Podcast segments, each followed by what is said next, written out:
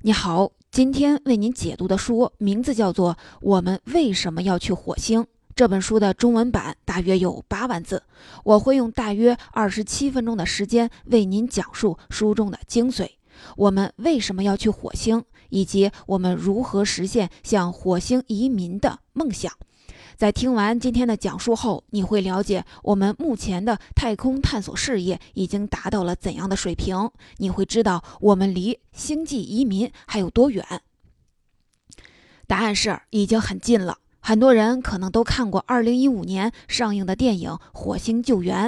如果你看过这部片子，就算已经不记得具体的情节，一定会对其中的几点印象深刻，比如。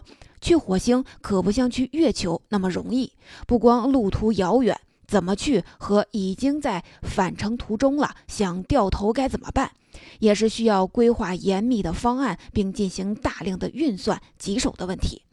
再比如，在火星上生存实在是太不容易了。幸亏男主角是一个植物学家，换成一个医生或者是机械师，可能会因为不懂如何在极限条件下生产粮食而撑不到救援赶到的时候。这两点就是本书作者要向你介绍的两个主要领域：我们怎么去火星和我们怎么在火星上生存。作者会告诉你，以目前我们的科技发展水平，前往火星的可行性方案是怎么样的？在前期的筹备和方案实施过程中，人们会遇到怎样的难题？有哪些可能的解决方法？人类在登上火星后，又将面对气温、水、氧气、食物等诸多问题。对这些生存相关的问题，我们目前也有多种多样的解决方法。最关键的一个问题，就是本书的书名中提出的：我们为什么要去火星？作者会告诉你，在未来，我们去火星既有理由，也有迫切性。本书的作者史蒂芬·彼得拉内克。曾经担任全球权威科技杂志《发现》总编辑，也是其他几家知名媒体科学或历史板块的负责人。他在他感兴趣的科学、自然和经济等领域撰写过很多科普类的文章。他也是一位 TED 演讲人，他的演讲《世界末日倒计时》和《你的孩子可能会去火星生活》观看次数都超过了一百万。介绍完这本书的基本情况和作者概况，那么下面我就为您详细的讲述书中的内容。这本书主要讲述了三个重点内容。第一个重点是我们该怎么到达火星。作者告诉你，在将人类送往火星的过程中，我们会遇到技术和资金两大难题。第二个重点是我们该怎么在火星上生存和居住呢？怎么解决气温、水、氧气、食物等方面的问题呢？第三个重点是我们该怎么改造和开发火星，以及这些行为的深远意义。在这一部分，你会找到人类希望向火星移民的理由。我们先来看看怎么去火星。首先，让我们回顾一下历史。在科学界，人类的火星梦大致始于一个德国人冯·布劳恩。他是一名出色的航天学家，也是一名纳粹军官。在第二次世界大战后，他和德国其他一些火箭科学家作为战俘被带到了美国，为美国人研发导弹。在工作之余，他写出了一本《火星计划》，于1952年出版。可以说，这本六十五年前小册子为之后的星际旅行设想奠定了基础。其中的不少观点仍然指引着目前的火星探索计划，可谓相当超前了。难能可贵的是，他不仅提出了设想，还给出了具体的可行方案，甚至完成了实际的运算，考虑到了各个环节中可能遇到的问题，并提出了解决方法。然而，在那个年代，太空探索的梦想虽然有大众的支持，却受到了《纽约时报》等主流媒体的嘲笑。布劳恩在为阿波罗登月计划做出贡献后有了名气，他趁热打铁，向当时的美国总统尼克松递交了在二十世纪八十年代登陆火星的计划。然而，美国政府并不买账，他们认为把钱投入航天飞机和空间站研究更有意义。火星探索计划。就被搁置了，但人民大众的热情是不可磨灭的。美国政府对火星没兴趣，可很多私人企业兴趣很大。在这里，你需要记住一个人，他是电影《钢铁侠》的原型人物之一，是让电动汽车满大街跑的人。他叫埃隆·马斯克。他的太空探索技术公司是有史以来第一家成功将飞船送入太空的私人企业。当前的火星计划就是以太空探索技术公司和其他一些私人企业基金会为首推进的。虽然人类已经成功向火星发射过探测器。但这一过程是艰难而曲折的，有三分之二的发射尝试以失败告终。你可能会问，我们在五十年前就登陆了月球，五十年的技术发展竟然不能让我们成功登陆火星吗？这是因为地球与火星的距离是地球与月球距离的一百四到一千倍。我们去月球可以直接走直线距离，往返只需要六天，但我们去火星是不能。走直线的，因为飞船搭载不了直线飞行所需的大量燃料。根据布劳恩的设想，我们需要先烧一次燃料，让绕地球运行的飞船的轨道逐渐的接近火星公转轨道。在进入轨道后，飞船将不使用燃料，而是通过滑行来靠近火星。在接近火星时，第二次燃烧启动，让飞船进入绕火星运行的轨道。并最终的降落，所以在去往火星的途中，飞船既要绕远，又不能加速。以目前的技术水平，是无法将单程时间缩短到两百五十天以下的。距离的影响不仅体现在去程上。它也会让地球和火星之间的数据传输变得漫长。在地球和火星之间，无线电信号单程就要走二十一分钟。那么，一旦登陆火星的探测器或者是飞船出现问题，遇到突发情况，很可能无法及时与地球获得支援。在没有专业人士的情况下，需要人工智能自行的判断和处理，这大大增加了火星探索活动的难度。目前有能力登陆火星的宇宙飞船有两种，分别是太空探索技术公司的天龙号和美国宇航局的猎户号。但是搭载飞船的火箭成本极其的高昂，而其中燃料成本只占百分之零点三。也就是说，如果人类能开发出重复使用火箭的技术，就有机会把单次旅行成本从几千万美元降到几万美元。马斯克有意把火星计划做大，他的目标是像航空公司一样建立一种单次运送数数万乘客的常规机制。因为合适的发射时机两年才有一次，他计划每次能送出一个由大量飞船组成的舰队。而在将人类移民送到火星之前，有两件事需要完成：一是找到合适的降落和居住地点。二是提前将人类生存所需的物资送到火星，由机器人先行维护，只有这样才能做好迎接人类的准备。所以在向火星大批量的移民之前，人类需要派出小批量的先遣队。我们现在还没有开始这一步。上面为您讲述的就是第一个重点：我们该怎么到达火星？说完这个，咱们接下来说说我们该怎么在火星上生存和居住，如何应对火星环境对人类基本需求的挑战。首先呢，人类生存需要水，我们的身体需要水。而在火星上，为了制造氧气，水也是必须的。火星上的无数河谷地貌表明，火星上曾经是有液态水的。但在千百年后，火星温度降低，导致这些水变成了固态，分布在火星地表的风化层中，大部分集中在火星南北极的固态的二氧化碳层下。人们需要用电钻等工具，像开矿一样的采集固态水，然后对其进行加热。这又需要用到太阳能或者是核能。如果采集固态水的方法失败了，我们还有一个备选方案。虽然整体来看，火星上的空气比地球干燥很多，但空气湿度在一天内的某些时间可能达到百分之百。这意味着我们可以从空气中收集水蒸气。可以说，只要能在火星上获得水，人类就能在火星上生存。人类还需要氧气，火星上氧气的自然含量微乎其微。空气的主体是二氧化碳，占百分之九十五左右。我们可以通过电解水的方式获得氧气和氢气，氢气也是很好的火箭推进剂。此外，我们还可以从二氧化碳中获得氧气。这个设想已经由美国宇航局实现了。他们设计了一种燃料电池，能将二氧化碳分解为氧气和一氧化碳。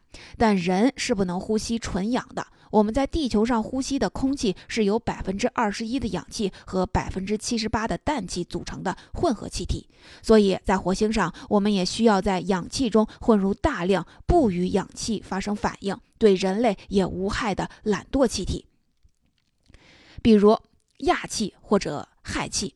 另一个重要问题是食物。一个坏消息是，火星居民只能吃素，因为饲养动物实在是得不偿失。火星赤道附近的白天和黑夜都是十二小时，白天足够温暖，人们可以在这里建立充气温室，利用太阳能调节温度，栽培植物。火星上有着各种土壤。其中不少存在酸碱度过高的问题，需要进行中和。但我们知道，植物生长的关键因素其实是光照和水分，土壤并不是必须的。所以呢，就像火星救援里那样，人类可以发展无土种植。火星的引力是地球的百分之三十八。虽然植物可以在零重力的环境中生长，但是我们还不知道火星上的引力会对植物生长产生什么影响。无论如何，在火星上种地都是一项需要对光照、温度、防辐射、空气构成等很多方面进行精准控制的工作。至于种什么，理想的作物既要富含营养，又要不占空间，比如富含蛋白质和纤维素的豆类。蘑菇可以在食物残渣做成的肥料上生长。还有人提议吃昆虫。目前，科学家还没有就应该在火星上种什么达成一致，但世界各地的很多实验室已经开始模拟火星环境进行种植尝试了。不过，因为种植活动需要的设备又多又重，人们无法在旅途中携带很多，因此是无法在火星上实现自给自足的。在移民活动早期，大部分食物还是会来自地球。人类还要解决住所问题。在地球和火星上，人们都会受到两种辐射：太阳辐射和宇宙辐射。处在长期辐射下的人体健康会受到影响。但在地球上，因为存在厚厚的大气层，宇宙辐射已经被隔绝了大部分。火星大气层过于的稀薄，虽然能抵抗普通情况下的太阳辐射，但当太阳活动变得剧烈时，火星居民仍然需要一些额外的防护措施。因此，火星建筑的一个理念就是需要具备防辐射层。而当太阳风暴发生时，人们可能需要进入地下。随着人类逐渐改造火星，使大气层变厚，火星居民受到的辐射也会逐渐的减弱。衣服也是一个问题。在地球上，为了应对数千米厚的空气施加于人体的压力，人体产生了由内而外的反作用力。但火星上的大气压力仅有地球的百分之一。人类如果直接暴露于火星空气中，内外压。会完全的失衡，无法生存。这种情况有两个解决方法：生活在经过增压的密闭空间里，或者外出时穿着特殊的压力服。目前已有科学家在设计可供人们在火星上使用的压力服。上面为您讲述的就是本书的第二个重点：我们该怎样在火星上生存和居住。下面来为您说一说最后一个重点：我们该怎么改造和开发星球。早在二十世纪六十年代，就有天文学家提出过改造星球的可行计划。改造星球并不像科幻小说那样遥远。改造火星的第一步是让火星变暖，这样便可以让一些气体从地表释放出来，进入大气层，形成温室效应。温室效应会继续使火星温度升高，形成良性循环。当温度升高到一定水平时，赤道附近的固态水便融化了，人们有机会。在室外耕种，而作物又会释放氧气。长此以往，人们在室外自由呼吸也不再是一个梦想。现在，人们已经提出了几种给火星加热的方法。一种是在地表设置宽两百四十千米的巨大镜子，将火星反射的阳光再反射回地面。这种方案技术难度最高，造价也最昂贵。镜子只能在火星上制造，但在几年内就能让火星赤道附近在白天出现液态水。一种是在火星附近的小行星带上放置一个大块的固态氨，使其与火星发生撞击。固态氨能产生惰性气体。氨气构成空气的主体。撞击本身也会提高火星地表的温度，释放出大量温室气体。但因为这种方案有可能产生降温的反效果，而且氨气具有腐蚀性，不适合人类呼吸，所以不太可行。另一种方法是在火星上建立工厂，制造氟氯氢等温室气体。这些气体曾经用于制造空调和冰箱，因为造成温室效应而被禁止使用。一种成本最低的方法是使用特殊的细菌将氮和水转化成氨气，或将水和二氧化碳转化为甲烷。这两种气体还能隔离辐射。问题是，细菌的生长很容易脱离人类的控制，已经有很多的恐怖片表现了这一点，所以这种方法也不尽如人意。最简单可行的方法是使用太阳帆。太阳帆是一种设置在飞船上的动力装置。你可能在一些科幻的电影里面看到，宇航员们对着太阳或者是其他的恒星拉起一些又大又薄的帆状物，随着飞船的运行方向调整，它面对光源的角度。这种装置的原理是利用光子撞击在平滑表面上造成的推力，为飞船提供一部分的动力。我们可以回收前往火星的货物补给给飞船上的太阳帆，将其支在火星上合适的位置收集阳光。这种方案的好处是我们如今已经掌握了它全部的技术，要解决的只有成本问题。一旦火星温度升高到一定的程度，我们就可以尝试在室外种植一些顽强的地球植物了。它们会在高浓度的二氧化碳中如鱼得水，并释放出大量的氧气。但氧气不是温室气体，氧气含量的升高可能会降低火星的气温，而且火星的引力场比较弱，我们特意制造的温室气体也会被分解。所以在改造火星的工程中，人类必须持续的补充温室的气体。这是一场不能懈怠的战斗。在改造星球的过程中，可能出现一种情况，就是人类会唤醒星球上沉睡在远古生物。火星上曾经存在液态水和稠密的大气层，也有形成生命基本单元的化学物质。虽然人类暂时还没有找到证据，但火星上存在过生命的观点已经成为共识了。更有甚者，一种理论认为，地球上的生命有可能就来自火星。因为有些微生物是可以在宇宙空间内生存的，火星在与其他行星撞击时产生的大量的陨石，就有可能给地球带来原始形态的生命。如果火星环境的变化唤醒了曾经在火星上繁衍的生命，它们可能帮助人类更好地适应火星的环境。另外，人类的飞船也不是完全无菌的，有一些来自地球上的微生物会被带上火星，它们也会起到帮助人类改善火星环境的作用。在改造火星的工程中，人类面临的最大难题并不是温度，而是空气。人类的肺部适应了地球上百分之二十一的氧气和百分之七十八惰性气体构成的混合物，对空气的构成比例特别的挑剔。我们不仅要制造出足够多的氧气，还要把目前火星空气中百分之九十五的二氧化碳替换成氩气等惰性气体。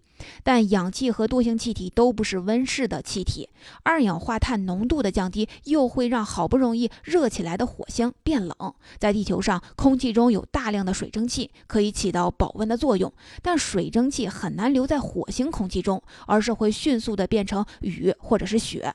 就算一切条件理想，人类最少也要花近一千年的时间才能完成火星的改造工作。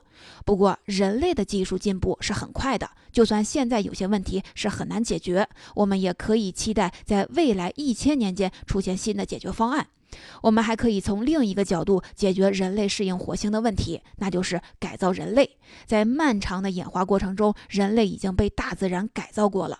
攻击过我们的许许多多的病毒进入我们的细胞内部，改变了我们的 DNA。人体中百分之八的遗传密码便是来自于这个过程。目前的基因改造工程大部分是为了医疗服务的，但说不定以后也可以用在太空探索，比如对宇航员的身体进行强化。在未来，来改造火星的事业很可能会在改造环境和改造人类之间寻求一种平衡。现在人们想移居火星，并不仅仅是因为考虑到地球环境的承载能力难以应付日益增加的人口，还有一个更重要的因素，那就是以火星为前哨，对其周边的星球和太空进行更多的探索和开发。抱有后一种动机的人们，就像几百年前奔向新大陆的欧洲人是一样的，动机呀是淘金。美国宇航局在其网站上对近地的小行星。带做过这样的描述：火星与木星轨道间的小行星带上的某些星球上藏有丰富的矿产。如果将它们的价值平均分给地球上的全部居民，每个人可以得到一千亿美美元的财富。对制造业和电子行业举足轻重的金属矿产，本来就是在地球形成之初被许多小行星抛到地球上的。经过计算，这些藏。矿藏在今后一百年内便会耗尽。这样看来，火星计划会吸引包括亚马逊总裁杰夫·贝佐斯、谷歌联合创始人拉里·佩奇、微软联合创始人保罗·艾伦和马斯克在内的很多商业巨子，也就不足为奇了。以火星为基地去开采这些小行星，无疑更简单方便。而出于造价的考虑，这些原材料也不会被运回地球，而会在火星上就近加工成为商品。说不定等你拿到 iPhone 三十的时候，它的机身上就会写着“火星制造”。不过，在进行外太空移民和开发的过程中，我们也需要共同的协商，制定对人类活动具有约束力的法规。在这个领域，目前已经有制定于一九六七年的外层空间条约等一系列规定。为了抵制对火星环境的毁灭性破坏，对富有科学探索价值的遗址的摧毁，甚至是契约奴隶制的死灰复燃，人类需要在探索活动中不断的发现和总结问题，不断制定新的法律法规，以免重演在地球开发的历史中曾经出现的乱象。说到这儿，今天的内容就聊得差不多了。下面来简单的回顾一下今天为您分享的内容。首先，我们说到了怎么去火星的问题。在技术方面，早在二十世纪五十年代，德裔科学家布劳恩就提出了人类登上火星的设想，甚至提供了具体的方案，也做好了计算。他的计划到现在都指导着人类的太太空探索事业。